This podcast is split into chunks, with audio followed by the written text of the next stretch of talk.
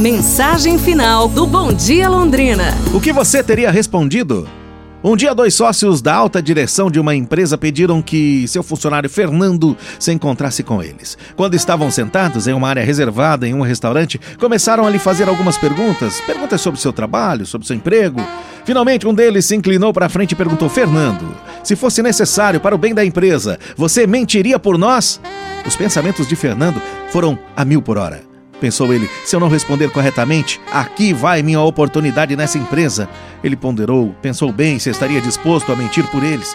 Ele sabia que responder sim podia ser o único jeito de manter o seu emprego e a promoção que tanto sonhava. Depois de uma breve pausa, Fernando tomou coragem e disse: Peço desculpas aos senhores, mas eu não mentiria por vocês.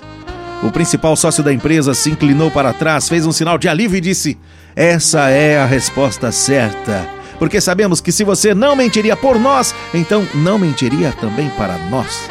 Nós queremos lhe oferecer, Fernando, a posição de sócio de nossa empresa.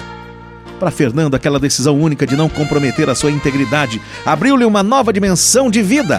Tudo isso aconteceu porque ele fez da honestidade uma coluna fundamental na sua vida.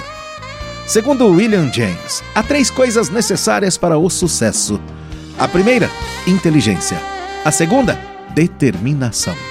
A terceira, honestidade absoluta.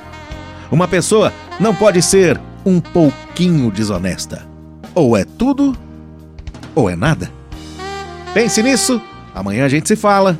Um abraço, saúde e tudo de bom!